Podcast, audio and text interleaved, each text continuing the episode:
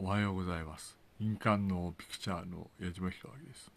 私はいわゆる日本に夢を持っております。うーんそうだなと。いわゆる情報系でいろいろ聞いてるんですがいわゆる何回選んだっていいじゃないかと。いうのはあるんですね。それは何回選んでもいいだろうと本当に思うんですよ。この時にいわゆる唐白の刑をする宮崎駿は面白いなと思いますね。いわゆる宮崎駿はいわゆる空城の刑をやらなかったために乱れたんだと見るんですよと。そうすると空城の刑つまり唐白の刑をやる宮崎駿はあるなと本当に思いますね。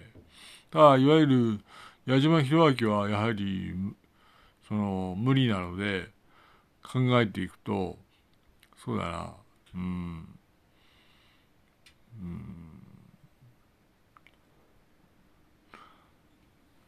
橋谷保かあるいは宮崎駿かと。ただ橋谷保は実は空城の刑をやると言ってるんですね。一貫性のある原稿だと思いますね。橋谷保はいわゆる空城の刑唐城の刑をやるよと。絶対やるよというだけに頼もしいかなとは思います。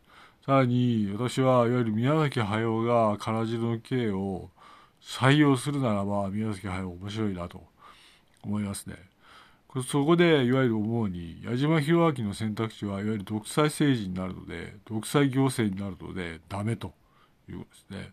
そうすると唐城の刑をやる橋谷保は面白いと思いますね。もし宮崎駿はやる気がないんだろうと。やる気がないところで多選で選んできてもいいなと。唐城の刑をやる宮崎駿は空城の刑をやる宮崎駿はあるとこのように思います。矢島弘明の場合は独裁政治なのでダメということですね。埼玉から矢島でした。